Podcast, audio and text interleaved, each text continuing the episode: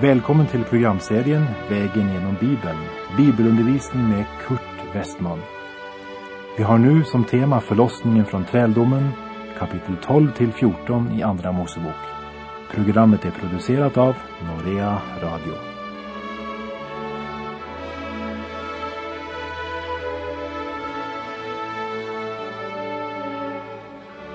Så förde då Herren på denna samma dag Israels barn ut ur Egyptens land efter deras härskaror.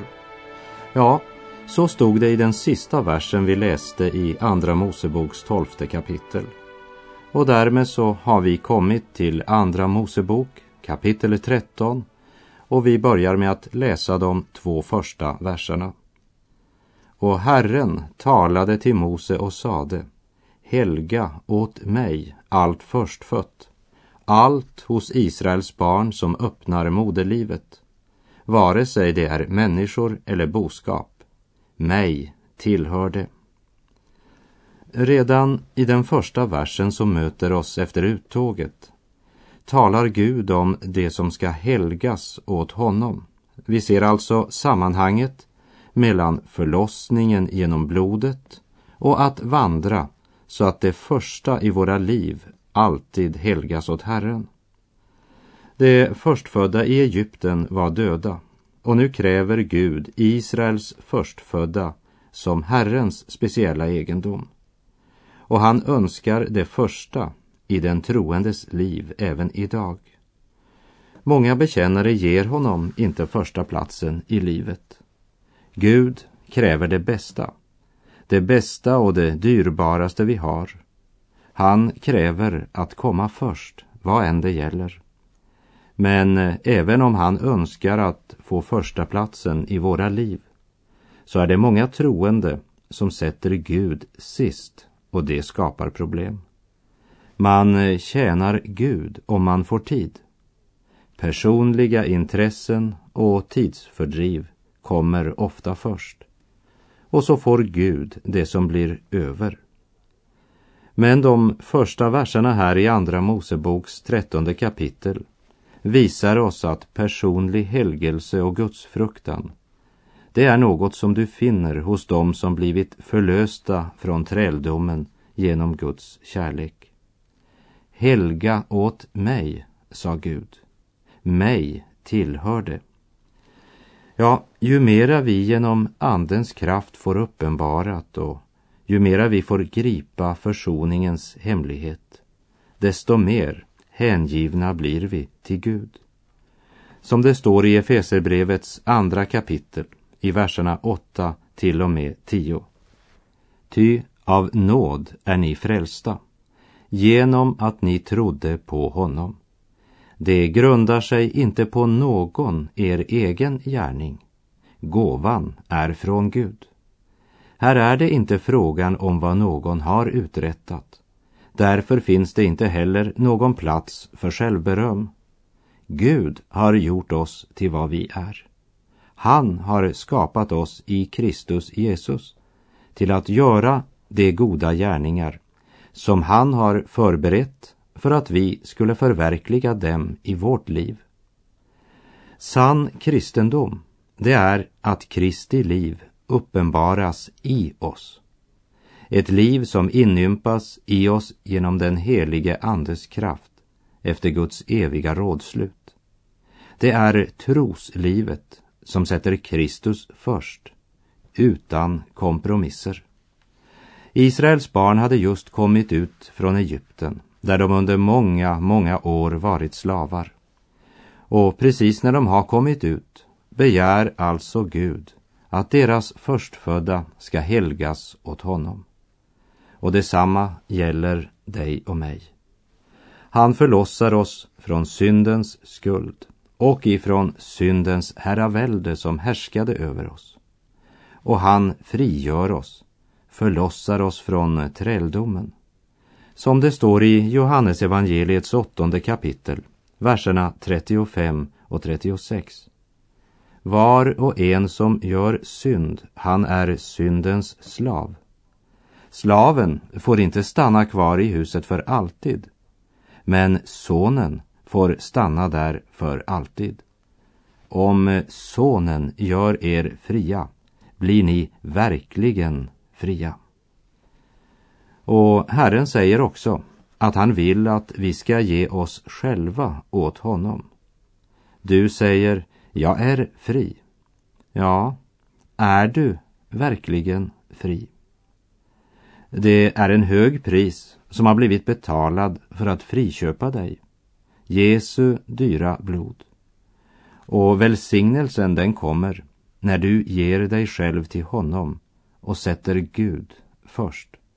Och vi läser verserna 5 till och med 7. Och när Herren låter dig komma in i kananéernas, hetiternas, amoreernas, hiveernas och jebusernas land, som han med ed har lovat dina fäder att ge dig, ett land som flyter av mjölk och honung. Då ska du hålla denna gudstjänst i denna månad. I sju dagar ska du äta osyrat bröd och på sjunde dagen ska hållas en Herrens högtid. Under de sju dagarna ska man äta osyrat bröd. Inget syrat ska man se hos dig.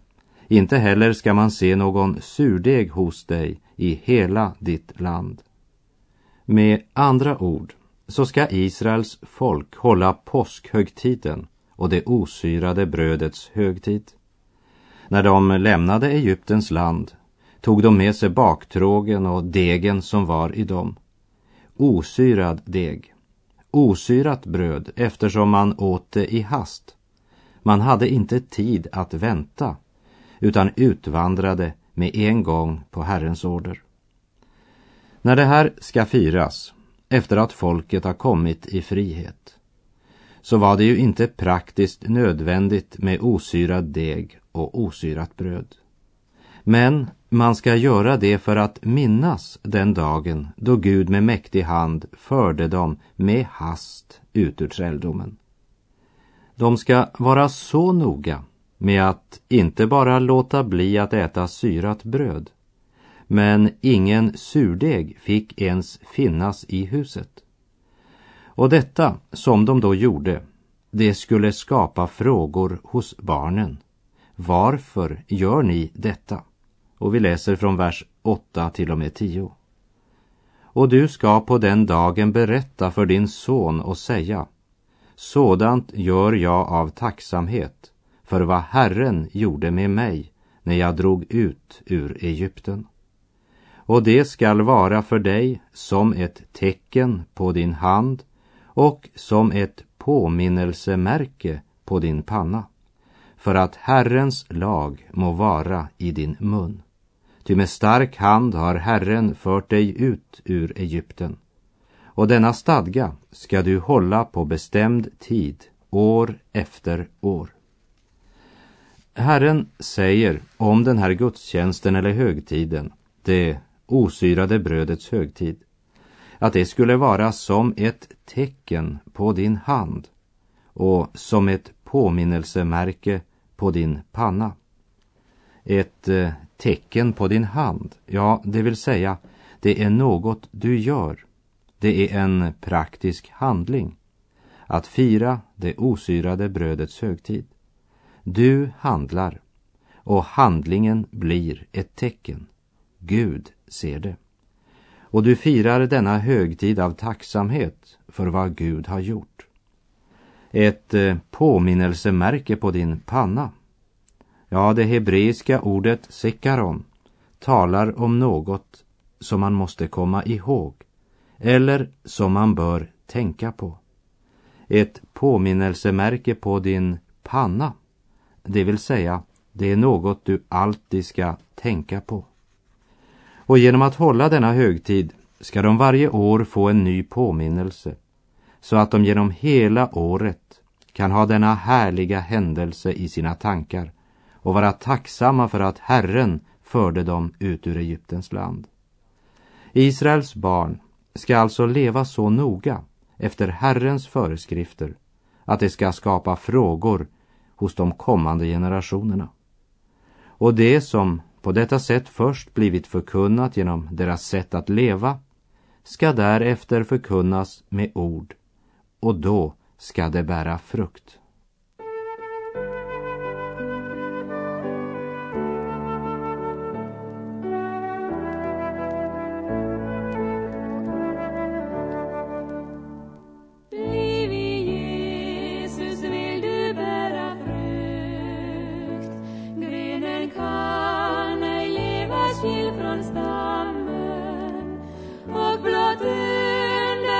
Under härdens vård fostras och bevaras beda lammen. Och blott under Herrens vård och fostras och bevaras beda lammen. Vi läser i Andra Mosebok kapitel 13, verserna 11 till och med 16. Och när Herren låter dig komma in i kananéernas land, som han med ed har lovat dig och dina fäder, och ger det åt dig, då ska du överlämna åt Herren allt det som öppnar moderlivet. Allt det som öppnar moderlivet av det som föds bland din boskap skall, om det är hankön, höra Herren till. Men allt bland åsnor som öppnar moderlivet skall du lösa med ett får. Och om du inte vill lösa det skall du krossa nacken på det. Och allt förstfött av människa bland dina söner skall du lösa. Och när din son i framtiden frågar dig, vad betyder detta? Ska du svara honom så. Med stark hand har Herren fört oss ut ur Egypten, ur träldomshuset. Ty då farao i sin styvsinthet inte ville släppa oss dräpte Herren allt förstfött i Egyptens land, det förstfödda såväl bland människor som bland boskap. Därför offrar jag åt Herren allt som öppnar moderlivet och är hankön, och allt förstfött bland mina söner löser jag. Och det ska vara som ett tecken på din hand och som ett märke på din panna. Ty med stark hand har Herren fört oss ut ur Egypten. Denna ceremoni, den skulle noga efterlevas från släkt till släkt, så att Israels folk alltid skulle minnas att Gud hade förlossat dem från Egyptens land, från träldomen. En åsna önskade inte Gud som offer, men ett lamm skulle ta åsnans plats och det förstfödda bland människorna skulle lösas med silver. Och vi ska komma tillbaka till det senare i Moseböckerna. Men här vill vi bara ta med några ord ifrån Petrus första brev, kapitel 1, verserna 18 och 19. Med vilken lösepenning blev ni friköpta från den meningslösa livsföring som ni hade ärvt från era fäder? Ni vet väl att den inte bestod av förgängliga ting, av silver eller guld. Priset var Kristi dyra blod. Aldrig var ett lamm så fritt från fel eller lyte. Och därmed så har vi kommit till det förunderliga avsnittet som handlar om vilken resväg Gud väljer för sitt folk. Vi läser i Andra Mosebok kapitel 13, verserna 17 och 18. När nu farao hade släppt folket förde Gud dem inte på den väg som gick genom filisternas land, fastän den var den genaste. Ty Gud tänkte att folket, när de fick se krig hota, kunde ångra sig och vända tillbaka till Egypten. Därför lät Gud folket ta en omväg genom öknen åt Röda havet till. Och Israels barn drog beväpnade upp ur Egyptens land. I vår svenska översättning så står det att Israels barn drog beväpnade upp ur Egyptens land. Men om vi ser på ordet som används i till exempel den engelska King James så är det väl inte militär utrustning som det talas om, men heller sättet på vilket uttåget var organiserat. Man marscherade i ordnade led som en armé Och i den danska översättningen från 1992 står det I räcke och geledd drog israeliterna upp från Egypten. Och det är det som ordet vill beskriva. Ett organiserat uttåg. Så de var nog obeväpnade och de hade just blivit befriade från slaveriet och var inte beredda eller utbildade för krig. Den kortaste vägen till det land Gud lovat dem var inte många dagsresor. Men de blir alltså förda på en omväg genom öknen. Och orsaken det är att Gud känner människan bättre än hon känner sig själv. Och Gud visste något om Israels folket som de inte visste. Han visste nämligen vad som väntade dem på deras väg. Han hade översikten. Men texten uppenbarar också Guds omsorg. Han visar sin godhet genom att spara folket från onödigt bekymmer och lidande. Den närmaste vägen från Egypten till Kanan den utgjorde som sagt inte så många dagsresor. Men den vägen gick genom Filisternas land och Filisterna, det var ett mäktigt stridsfolk, tappra krigare. Och Israels folk hade inte haft sin frihet så länge. Och friheten kan vara nog så svår att bära som träldomen om man inte är mogen för den. Israel måste uppövas till att bli ett fritt folk som hade all sin tröst i Gud och inget annat. Och hade de för tidigt mött krigsherrar på sin väg så var det risk för att de hade återvänt till den träldom de just blivit friköpta ifrån. Och inför detta perspektiv så säger någon, ja, men Gud kunde ju bara ha gjort ett under, ett mirakel. Och det är nog sant, men låt mig få säga det rakt ut. Den hållningen och attityden gör mig illamående. Hållningen som sätter människan först och gör Gud till en tjänare. En del kristna tycker visst att Gud skulle göra ett mirakel varje minut för dem. De tycker att de har rätt att kräva att Gud ska utföra ett mirakel. Så fort de är sjuka eller möter något problem eller någon svårighet. Det är sådana som gärna ber mera för sig själva än för andra. Frågan är inte om Gud kan. Det är inte hans möjligheter det handlar om. Men frågan är hellre, vilken väg väljer Gud för sitt folk? Det handlar om vad Gud önskar göra. Han har en plan och han följer den. Och när det är nödvändigt gör Gud ett under för oss. Men endast för att fullfölja sin vilja och sin väg i våra liv. Gud kunde ha fört Israels barn genom Filisternas land genom ett mirakel. Hade de blivit angripna kunde Gud ha räddat dem. Men var hade det då blivit av Herrens fostran och lärdom? Hur skulle Israels barn ha blivit ett Herrens folk? Israel hade levt länge i träldom. De var präglade av Egyptens enorma avgudstyrkan och av en vilja som i många år hade varit böjd under avgudstyrkarna. Och det var nödvändigt för Gud att fostra dem till att bli ett fritt och självständigt folk. Ett folk som fruktade Gud. För den som inte fruktar Gud, han fruktar för människor. Därför säger Jesus i Matteus kapitel 10 och vers 28. Frukta inte för de som väl kan dräpa kroppen men inte har makt att döda själen. Frukta heller för honom som har makt att fördärva både kropp och själ i helvetet. Men det är varken den genaste vägen eller lättvinna lösningar som fostrar oss fram till den mognaden.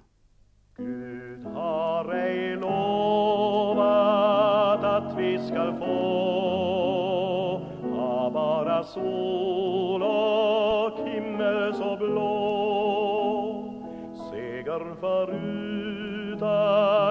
utan kamp eller strid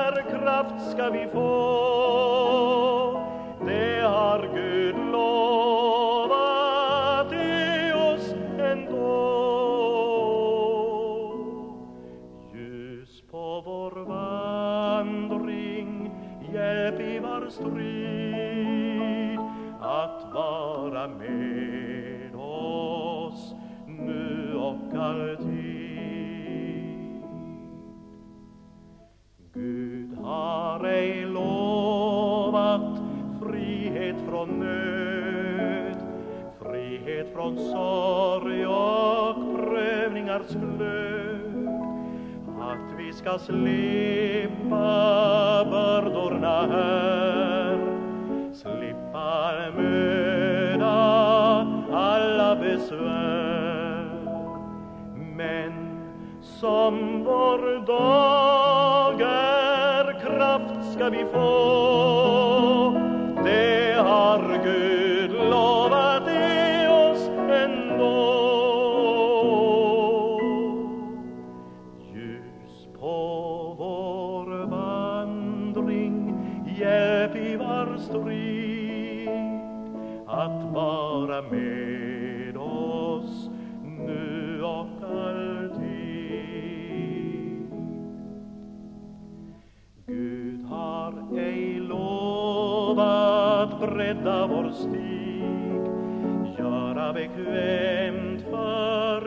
Eller mig rödja bort allt som går oss emot. Var liten sten som stöter vår fot men som vår dag är kraft ska vi få.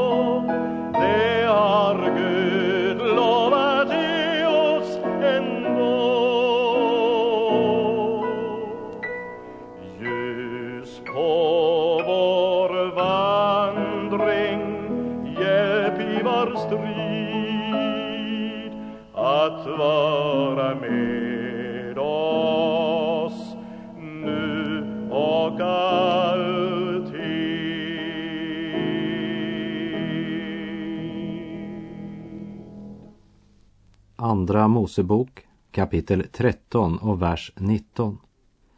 Och Mose tog med sig Josefs ben, ty denne hade tagit en ed av Israels barn och sagt När Gud ser till er, för då mina ben härifrån med er. Josef hade varit något av en national hjälte då han dog i Egypten och måste därför begravas där.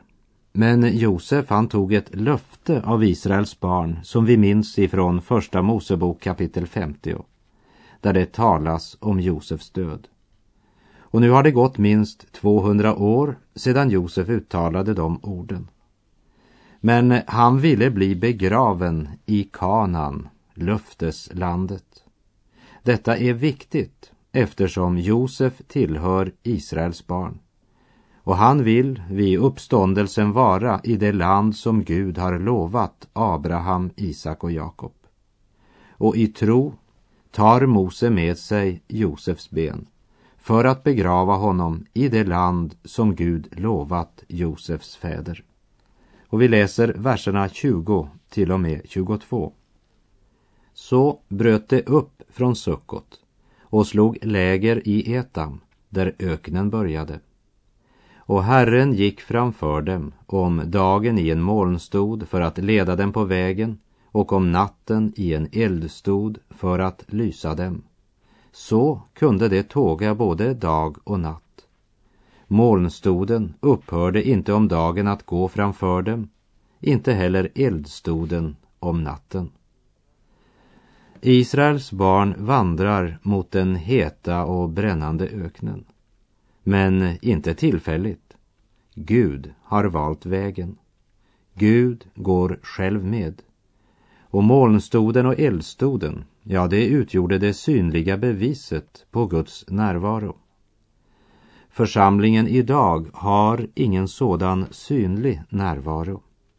Men Efeserbrevets första kapitel och tredje vers säger Prisad vare Gud, vår Herres Jesu Kristi fader, som i Kristus har välsignat oss med all andlig välsignelse i himmelen.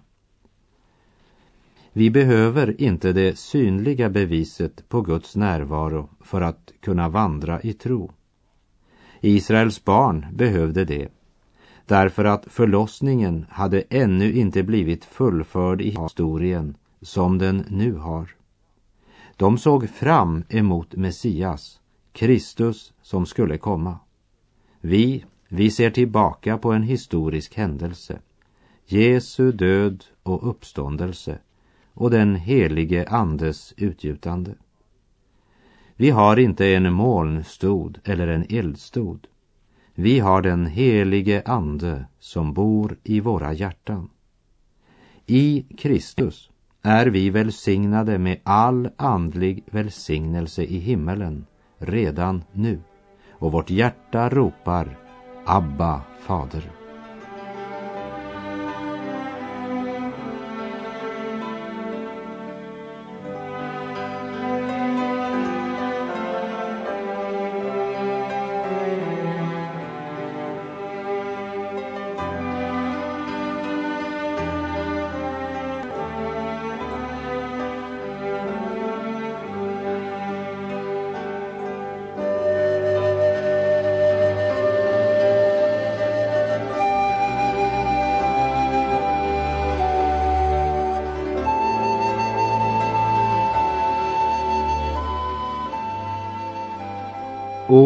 O, saligt att få vandra hemåt vid vår faders hand. Snart vi slutat ökenfärden och gå in i Kanans land. Härligt sången där ska brusa, stark som dånet av en mäktig flod. Äran tillhör Gud och Lammet som oss vunnit med sitt blod. Inget mörker där ska vara, inga tårar, ingen nöd. Ingen synd och ingen plåga, ingen djävul, ingen död. O, må ingen bli tillbaka här i denna mörka värld. Må vi alla där få mötas efter slutad pilgrimsfärd. Och där är vår tid ute för den här gången och jag säger på återhörande. Herren vare med dig. Må hans välsignelse vila över dig. Gud är god.